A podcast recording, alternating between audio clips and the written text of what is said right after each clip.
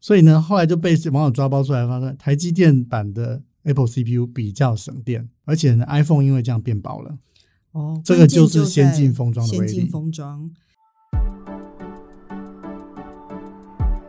大家好，欢迎收听《听了才知道》，我是今天主持人，我是财讯双周刊总编辑陈燕纯。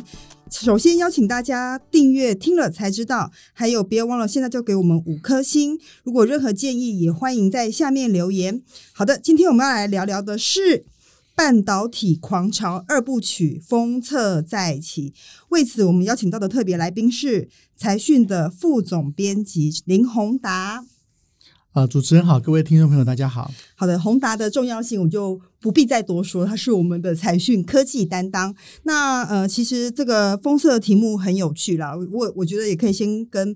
呃大家分享一下说，当初财讯在做封测这个题目的时候，其实内部有很多激烈的讨论，包括说，哎，二零二零年整个半导体产业，呃，包括台积电这么火红，但封测产业却很少被人家讨论到。然后也不是呃股市的多头指标，所以当时我们在做的时候，就内部讨论的蛮激烈，说，哎，它到底是不是重要的？它股市表现没有呃台积电那么强，我们是不是要讨论它？做了之后发现，封测产业跟你想的不一样，这个是一个非常重要的产业，更是半导体里面的重要拼图。这部分就先请宏达来跟我们分享一下，封测产业沉寂了很久，大家被视为一个成熟制程，为何我们要讨论这个产业呢？我想这个话题要从我们大概上一次做这个高速传输的这个题目开始哦。我们当初去采访了一家非常这个有知名度的大的 IC 设计公司，结果人家就这个采访完之后，我们在闲聊的时候，人家抱怨说：“哎，你知道吗？我现在要去找一个封测的产能有多困难？这个嗯最近他们才跟我说，要这个产能要再 delay 一个月交货，那个时候可能才是这个九月、十月的时候二零二零九月、十月的时候，嗯，那个时，然后他们就说，它产能满到这样，然后股价还一直往下修正，这个这个合理吗？他就问我们，嗯哼，哎，我觉得很有趣啊，所以我们对就开始研究，对，就发现呢，哎，从那个就发现其实整个封测产业哦，都出现一种状况，就是。这个营收哦，创下创立以来的历史新高，大概几乎好几家哦，是，大概有五六家以上。那所以这一次再去摊的时候，我们就为了做封测，我们就去摊说，哎，那这是好现在还是以后也好？哦，大家做了很多讨论嘛。哦，那有个指标就是，哎，过那如果是只好现在，那不会投资嘛？对，那如果继续好下去，那应该会继续加码，因为未来还不错啊。对，对，结果我们去绕了一圈，这个很很惊讶哦，因为我们知道台积电有做先进封装，对，所以呢，现在台积电呢在苗栗盖先进封装厂，我们到实地去看了。嗯哼，然后日月光呢，在我们截稿的前一个礼拜啊，他宣布哦，这个二一年要盖七座厂，哦，这个不是小数目啊、是，而且呢，这五 G 的投资啊，五 G 无人工厂啊，大力的投资，日月光也不是那么常出来这个说他的计划哦，就是说，哎，二一年大力投资，然后呢，就我们到这个湖口工业区，各位知道说，竹科其实它的外围啊，竹科如果是 IC 制造的话，其实封测很多都在在湖口啊，湖口呢，真的立成一条街， 哈哈，这很有趣。什么叫立成一条街？你开到虎口工业区，会发现有一条街，怎么左边也是历城，右边也是历城你，说而且好几工个厂公吗司，对，这哦是大楼，都都是大他的厂，哦，都是他的厂。然后呢，在虎口工业区，这个我们去采访历城的时候，他就说：“哦，你知道吗？我们最近啊，才在这个竹科里面把这个台积、固态、照明的旧厂房买下来，我们要搞一个大的先进的封装厂。”哦，哦，人家也要投资哦。是，然后呢，湖口工业区的这个门口进去，哇，奇邦有好大的一个厂房。我打电话去问他们的发言人，他说：“哦，对，这二一年呢要开始完工，要启用了哦，非常大的一一座建筑。那这个还只是封测哦。我们研究完之后发现，先进封装的再往下游就是载板跟 PCB。对，那大家就讲说，我们采访的时候，有人就讲说，哇，以前你知道那个 PCB 被这个封测影响很大，啊因为这个苹果推了新的封装技术之后，PCB 就一整条线都不见了，所以南亚就不想投资 PCB 了，结果我们现在一查发现，哦，现在事情不一样了。嗯哼，这是前一阵子大家知道那个星星烧起来嘛？对，发生火灾，其实 PCB 产业有个特性，就是生意非常好的时候才会烧起来，因为他们的制成要需要很多的石科、很多的化学，所以如果很赶的时候一不小心，化学品混在一起就会烧起来。我们去看窄板三雄，其实现在都在扩厂啊，哦新兴南电，然后锦硕啊、哦所以我们就也跑到这个桃园去看这个新兴的新厂，哇，好大一栋！对，那南电应该是在这个大陆扩厂啊，哦所以整个产业都是欣欣向荣。我举一个大家更有感的例子好了，嗯，我最近都在研究说为什么我买不到 PS 五，哦，这不是只有你的问题，因为每个人都想问，每个人都买不到，我们去采访封测厂的时候，封测厂都跟我们谈说啊，你知道吗？现在窄板高阶的窄板哦，太太缺了。而且呢，我就打电话去星星问，星星说哦，这个窄板很简单，窄板是只要面积越大，良率越低。嗯哼，所以呢，这个 PS 五哦，它用的是 PS 五的特制载板，所以呢，可见这个缺货潮里面哦，你看这些这些公司拼命赶工就知道，恐怕要提升载板的良率，我们才有 PS 五。真的可能要等一阵子。不过洪德拉从这个看这个各厂扩张的情况，就知道说这个产业未来是前景可期嘛。就像我们在观察台积电的资本支出一样，它有增加投资，才会有带来营收的成长。所以您发现说，这个整个封测产业的扩厂是非常积极的，对代表前景是好的。对对，但是里面又代表又以台积电的先进封装是最重要而且最受关注的这部分，您也分享一下。我们就讲一个最近最最红的故事、最红的人好了，梁孟松的故事，大家是就可以知道先进封装占有什么样的地位哦。嗯哼，当初梁孟松在这个呃台积电，他其实是这个呃他是电晶体的专家、哦，在制程萎缩上哦，其实是非常厉害的好手。那可想而知嘛哦，台积电这个制程技术的不断突破，那梁孟松当然是走路有风啊、哦。嗯哼。但是呢，在他要这个走之前哦，让梁孟松不是那么开心的原因之一，可能是当初高层问他说：“哎，你要不要去一个叫做就超越摩尔办公室，嗯你哼，去领导那个那那个个计单划？”位，哼哼，那其实那个叫做先进封测啊，换成我们哦现在、现现在在的的说话法来讲叫先进封测。嗯梁孟松觉得：“哎，你干嘛派我去一个冷衙门呢？嗯哼，对不对？因为这个线宽萎缩的世界里，你只要做得出来，就有成功，就有获利，就有各种的奖励，对不对？对你对公司的贡献，大家都给你拍手。可是这个先进封装，在这个台积电以前是你做线宽萎缩的人才是比较优秀嘛，因为那时候嗯还有很多可能性嘛，说大家说，哎，你做这个封装，我们晶圆厂干嘛做封装呢？哦嗯哼，他就觉得，哎，你大概是对我不好啊、哦，给我打入冷宫，那我就是走了，好了所以这样一走了之，就走了。是没想到现在先进封装这么热哎、结果他去了三星之后，后来有一年啊，这个这个三星确实它的 FinFET 技术开始进步了。嗯那有一年，这个那个台积电的创办人张忠谋，那时候他是董事长，他就承认说，确实三星的十四纳米哦，在技术上有一些部分已经开始超越了台积电。嗯哼，好、可是呢，在那个时候刚好 iPhone 六、同时下三星跟这个台积电，对，结果你猜最后谁赢？嗯，台积电影啊，对啊，可是诶，你不是线宽的技术比较落后，为什么赢呢？原来它加上了这个先进封装之后，电路只要走更短的路哦。嗯哼，以前我是走平面哦，哦，我们把这个这个传统的晶圆比喻成一个眷村哈，是个平面，嗯，大家都平房。你要去这个张妈妈家要走很远，对，先进封装意思是我帮你改成大楼，所以我以前要绕过两个巷口、三个转弯，我现在只要到楼上楼下，是这 样吗？现在你坐电梯楼上楼上就张妈妈家了，而且张妈妈跺两下脚你也知道，对对对，进多了，所以效呢率提高，所以呢，后来就被网友抓包出来，发现台积电版的 Apple CPU 比较省电。然后呢，而且呢，iPhone 因为这样变薄了。哦，这个关键就是先在进封装的威先力进封装。好的，请大家给我们三十秒的工商时间。本集节目由财讯双周刊赞助播出，没错，就是我们自己赞助自己。如果各位对投资理财有兴趣，欢迎在 Praise Play 上面加入老谢的财经茶水间，连接就在节目下方的。介绍里面，现在就加入，还可以免费试阅一个月哦。诶，但我很好奇，我想很多听众或观众一定也很不理解，说，诶，台积电为什么要跨足到先进封装这件事情？不是摩尔定律很厉害吗？为什么还需要靠先进封装呢？这个题目啊，我就要讲这个梁孟松故事的下半段来告诉是你啊是是，了太好，请说。前一阵子，如果大家知道最近这个连续剧又演到 第两百集了，哦对对对对第对，还没有200落幕呢。第两百集演的就是呢，这个蒋尚义蒋先生呢，对他要去这个中中兴兴做副董事长。圈内大家都知道，他其实是一个很 nice、很很温和的人哦，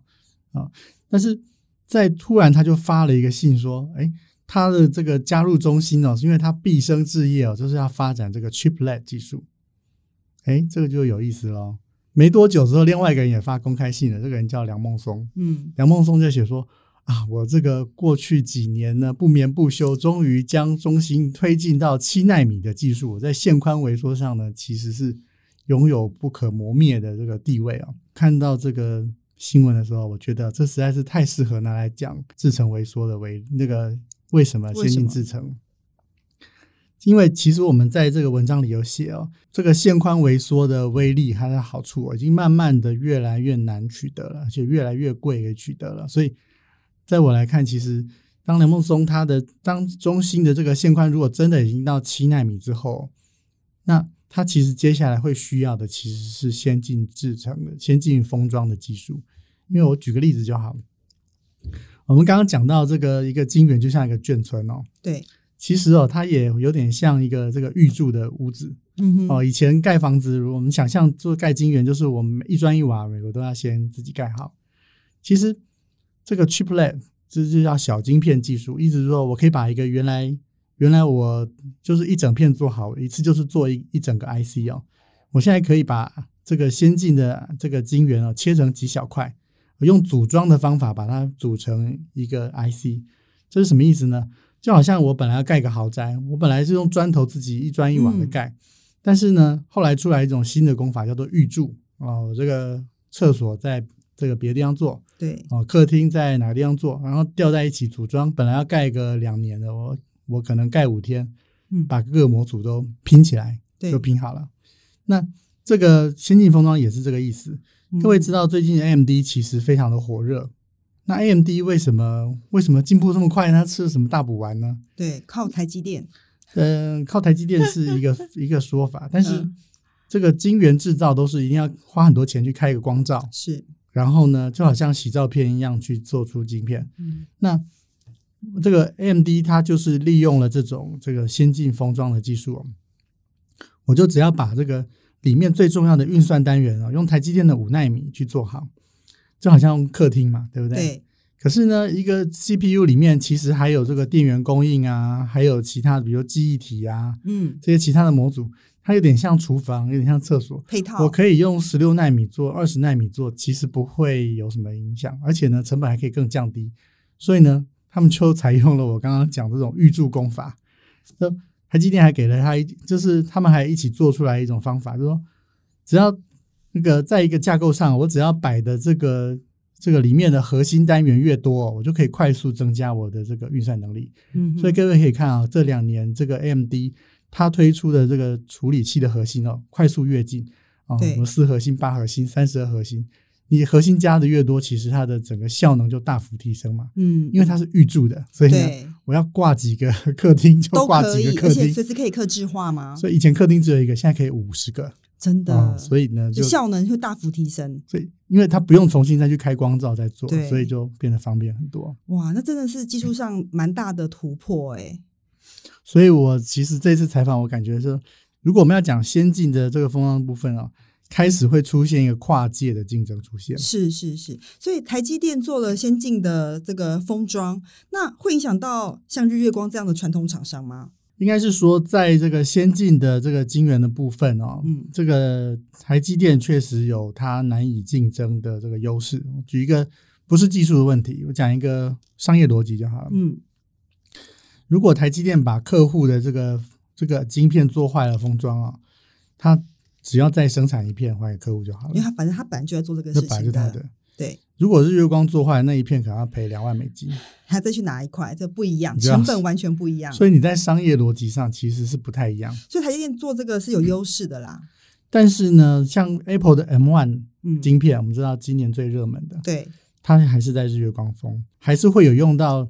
较为传统的部分。那那个部分日月光仍然可以做。所以并不是说台积电就就就打遍天下无敌手，所以不同的商品透过不同的技术，还是可以达到一样的高效能的效果。而且其实日月光细屏他们早就有这种晶圆级封装的能力了，了解那，只是说客户要不要多下一点单给他。是是，其实宏达在做这个专题的时候，有一句话让我印象蛮深刻。他说：“为什么这个时候这个先进封装的议题要被讨论？是因为摩尔定律已经到了一个极限。”他说他用了一个词，我印象到现在都还很深刻。他说：“因为摩尔定律这个过去是要越做越小，让它的成本越降越低，但现在呢，如果继续往下走的话，成本可能越来越高，这就完全不符合商业逻辑。所以可以透过先进的封装的方式来补强这个部分。如果我有说错，帮我更正一下哈。所以这代表说，这个先进封装的部分，未来的市场是很大，而且它可以补足这个技呃摩尔定律的技术门槛，就这样子吗？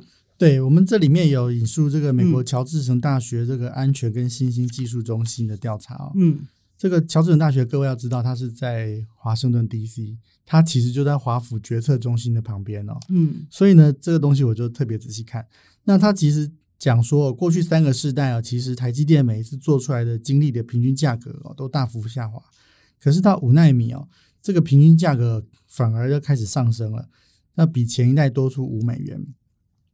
这一段话看起来很简单哦，但是我看了是很有感觉。为什么？因为以前我跑半导体这些时间以来，大家都告诉我说，摩尔定律其实不是一个技术定律，嗯，所以大家不要以为说线宽这个做不下去了、哦、就结束了。其实摩尔定律是一个经济定律，嗯，它的意思就是说我怎么样呢，能够在同样的这个面积的这个 IC 里面哦，挤出更多的效能，同时成本又下降。嗯，就为什么台积电可以这个一路红三十年哦，因为这个半导体的这个定律哦，对它太有益了。说它取得领先之后，哦我只要能够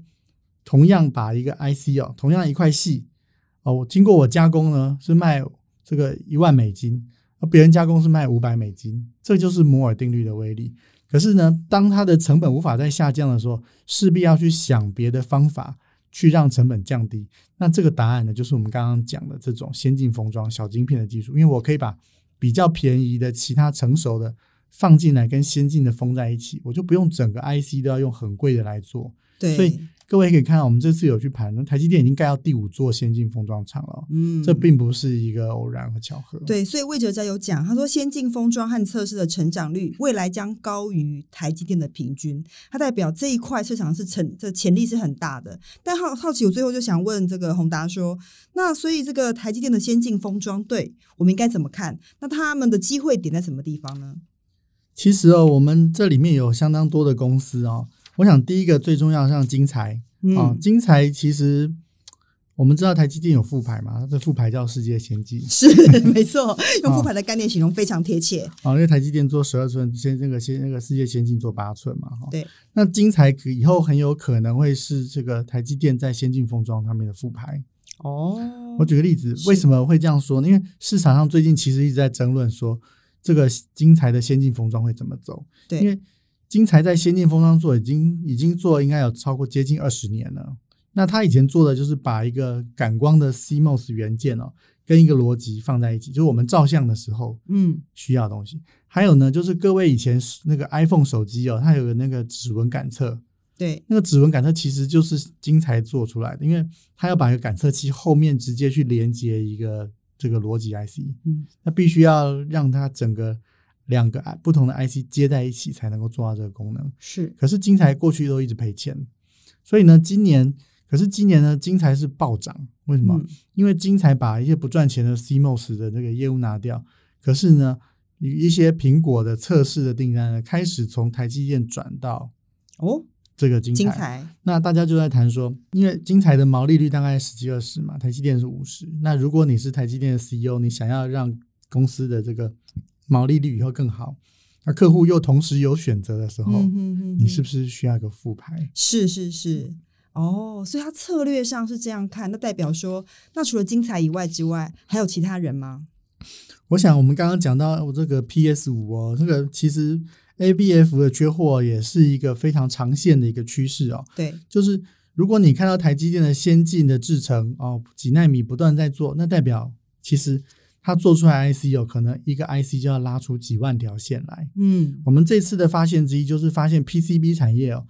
也受到封测的影响，因为你这个这个晶片因为太小，我们看到上面的每个点哦，一个 IC 上面的点几乎都已经是用微米甚至比头发还要小的这种，就需要非常高精密度的这个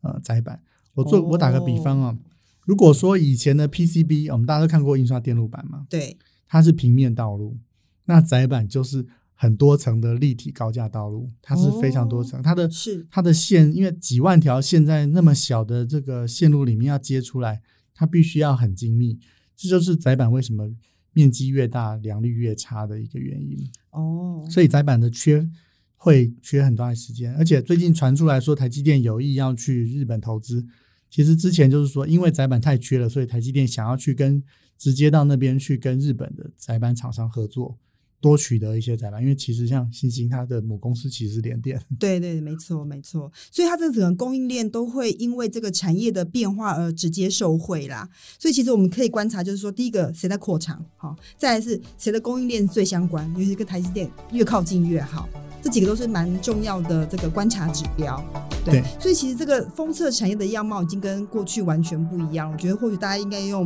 嗯、呃新的角度来看这个产业的发未来发展。好、今天非常谢谢宏达的分享，今天节目就到这里。那也欢迎大家给我们一些评价，有有任何的批评指教，可以在下面留言哦。那听了才知道，我们下次再见，拜拜，拜拜。